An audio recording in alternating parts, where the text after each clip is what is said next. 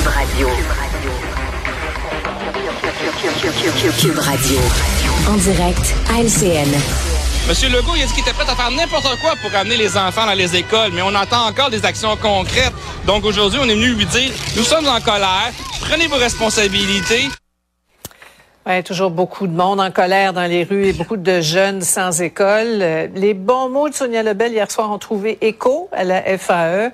On parle de meilleure journée, d'avancée. Alors, euh, on recule, on avance. Avec moi pour analyser ce cha-cha-cha imprévisible, vos analystes politiques, Emmanuel Mario, Paul, bonsoir. Bonsoir. Bonsoir, Sophie. Bonsoir. Alors, on n'est pas encore en blitz, on n'est pas entré dans le, le, fameux entonnoir, mais on semble travailler fort, en tout cas, sur la composition de la classe. Il y a des solutions euh, sur la table qui donnent un peu d'espoir aux membres de la, de la FAE, en tout cas, Mario. Oui.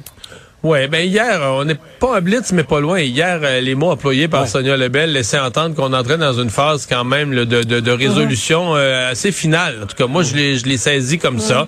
Euh, je, je mets aussi dans la colonne des bonnes nouvelles le fait qu'aujourd'hui, personne n'a parlé.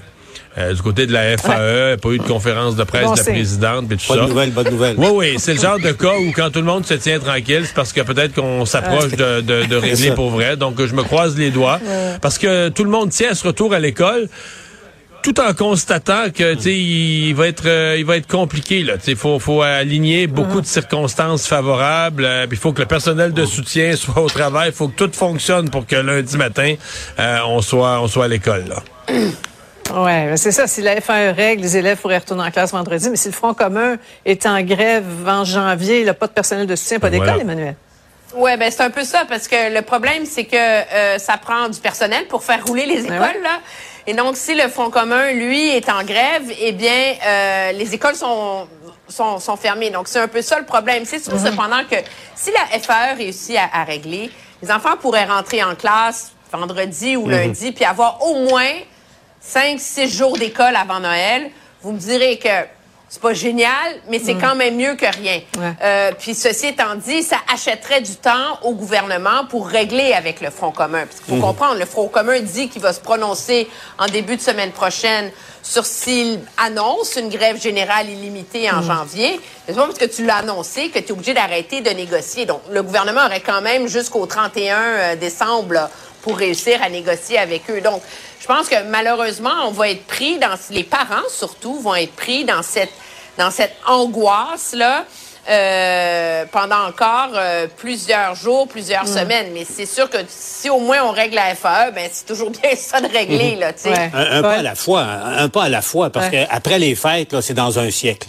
Euh, mmh. La situation est tellement mêlée à l'heure actuelle et euh, plusieurs se posent des questions sur la, la stratégie, la mécanique de, de, de, de négociation du, du, gouvernement, comment ils ont procédé pour qu'on se retrouve avec un, un pareil euh, mélo. Mais c'est clair que la stratégie stratégie actuelle, c'est pour le gouvernement, c'est l'espoir de régler euh, le, ce qu'on appelle le sectoriel dans le secteur de l'éducation et ensuite euh, les choses viendront. Et dans, dans ce cas-là, donc le premier pas serait un règlement avec la FAE. En tout cas, c'est là où on est le, le, le, plus près de toute évidence. Et puis, euh, on verra pour la suite. Mais Sophie, vous, vous, parliez entre autres espoir peut-être pour pour la FAE. Ben, du côté du gouvernement aussi, là, ce qu'on entend, c'est que ça a bougé ouais. sur la question de, des calendriers d'attribution des classes. Bon, les syndicats aurait fait un pas également. Donc, c'est ce qui permet de, de, de dire qu'il y, y, a une lueur d'espoir depuis 24 ouais. heures.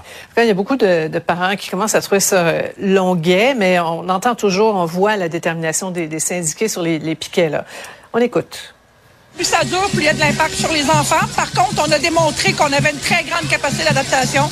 On a récupéré beaucoup de choses au retour de la pandémie, puis je pense qu'on va être encore capable de récupérer. Ceux qui ont de la difficulté, va falloir les aider encore plus, tout ça. Va falloir qu'il y ait du travail de fait à la maison également. On est là pour aider, soutenir les parents.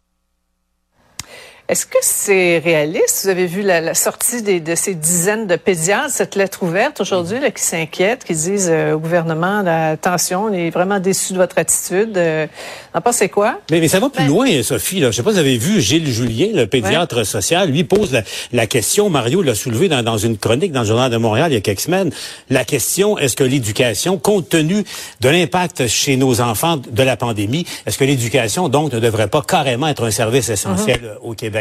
Et je pense que euh, les, les, événements des dernières semaines euh, font en sorte qu'il devra y avoir une réflexion parce qu'on est en train de créer une génération d'élèves qui va traîner tout au long de son parcours l'impact, oui, de la pandémie, mais aussi de ce qui se passe en ce moment. Moi, je comprends les professeurs, ils sont dans une position un peu impossible. Ils sont en grève, puis après ça, on leur dit, ben, comment vous allez faire pour récupérer ça? Ils n'ont pas trop le choix de dire qu'ils vont y trouver, puis qu'ils vont y arriver. Mais dans la vraie vie, là, je veux dire, on va quand même pas citer la pandémie comme un exemple de quelque chose de génial.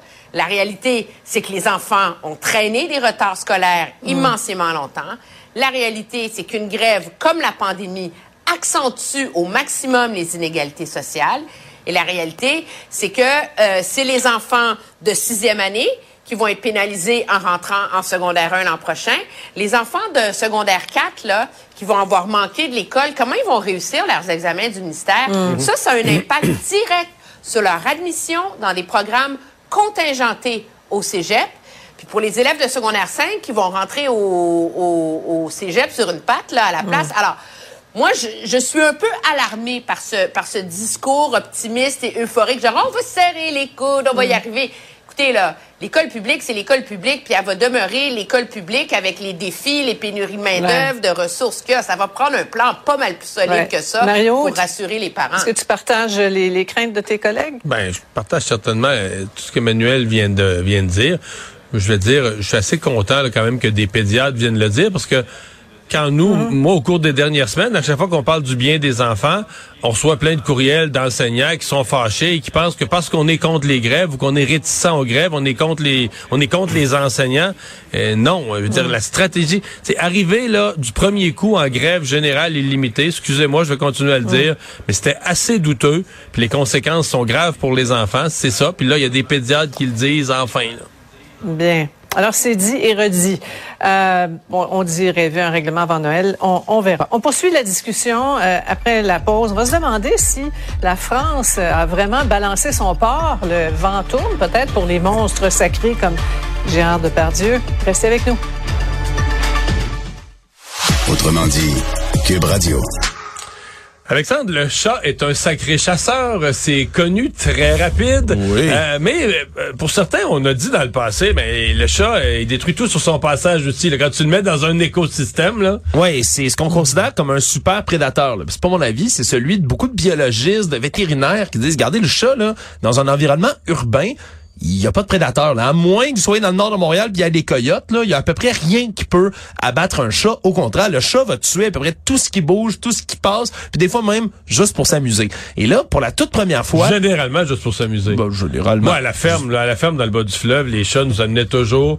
C'est comme un cadeau pour la maison. Là, on sortait... Il y avait une souris, une souris de bois, n'importe quoi, euh, sur le perron. Là, il amenait ça, il amenait ça sur le perron. Et là, on s'est intéressé pour la toute première fois là, sur une échelle internationale à ce que mange le chat dans la nature, qu'il soit un chat sauvage ou un chat de maison que vous laissez se promener à l'extérieur. Et là, on a recensé là qu'il mange au-dessus de 2000 espèces autour du globe différentes. Là. Juste pour se nourrir, d'à peu près n'importe quoi. Là, on parle de 981 espèces d'oiseaux dont ils vont se nourrir, 463 espèces de reptiles différents, 431 mammifères, puis autour de ça, il y a 119 espèces d'insectes, 57 d'amphibiens également, duquel Il n'y a rien qui résiste, là. Exactement. Et où c'est particulièrement préoccupant, ben c'est les nations insulaires, où il y a des îles, par exemple, parce que là, lorsqu'on introduit un animal comme le chat sur une île dans laquelle se sont développés en vase clos, tu sais, toute la théorie de l'évolution, où il va y avoir des oiseaux, par exemple, qui n'ont pas de prédateurs terrestres sur cette île-là. Donc, eux vont faire leur nid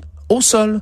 Mais qu'est-ce qui se passe? Oublie ça. Ben, oublie ça. T'introduis des chats et là, les chats mènent à l'extinction, ni plus ni moins, de certaines espèces d'oiseaux. Les chats font rien sur la biodiversité. Ben c'est là qu'on se rend compte, c'est que là les chats c'est un problème pour la biodiversité et on a même recensé les mesures dans le monde qui sont prises de plus en plus nombreuses pour être capable de contrôler les populations de chats. On se souviendra en Australie les, campagnes massives où on a été obligé ni plus ni moins que d'euthanasier des millions de chats errants parce que dans ça, la région de la, dans la région de la Méditerranée, il y a tellement de chats errants, la Grèce, le sud de l'Italie, c'est des endroits partout partout. Exact, des endroits où c'est complètement débile par exemple dans une ville euh, en Allemagne, dans le sud de l'Allemagne de Waldorf, on a pendant trois mois au printemps un ordre de la ville d'enfermer les chats en dedans. Vos chats ils doivent rester en dedans, ils peuvent plus sortir pendant trois mois parce qu'une espèce d'oiseau en danger dans ce coin-là qui fait sa reproduction dans ces mois-là. Et on est obligé de sous peine d'amende de garder les chats en dedans et de ne pas les sortir parce que ça pourrait tuer mais toutes sortes d'affaires.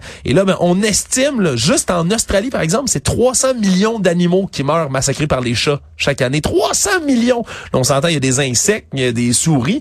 C'est quand même beaucoup. Là, on, c'est Et ça, vraiment... tu me dis tout ça, puis les écologistes passent leur journée à regarder des vidéos de chats sur YouTube. Le prédateur ultime. Et là là. Eh boy. Hey, merci Alexandre.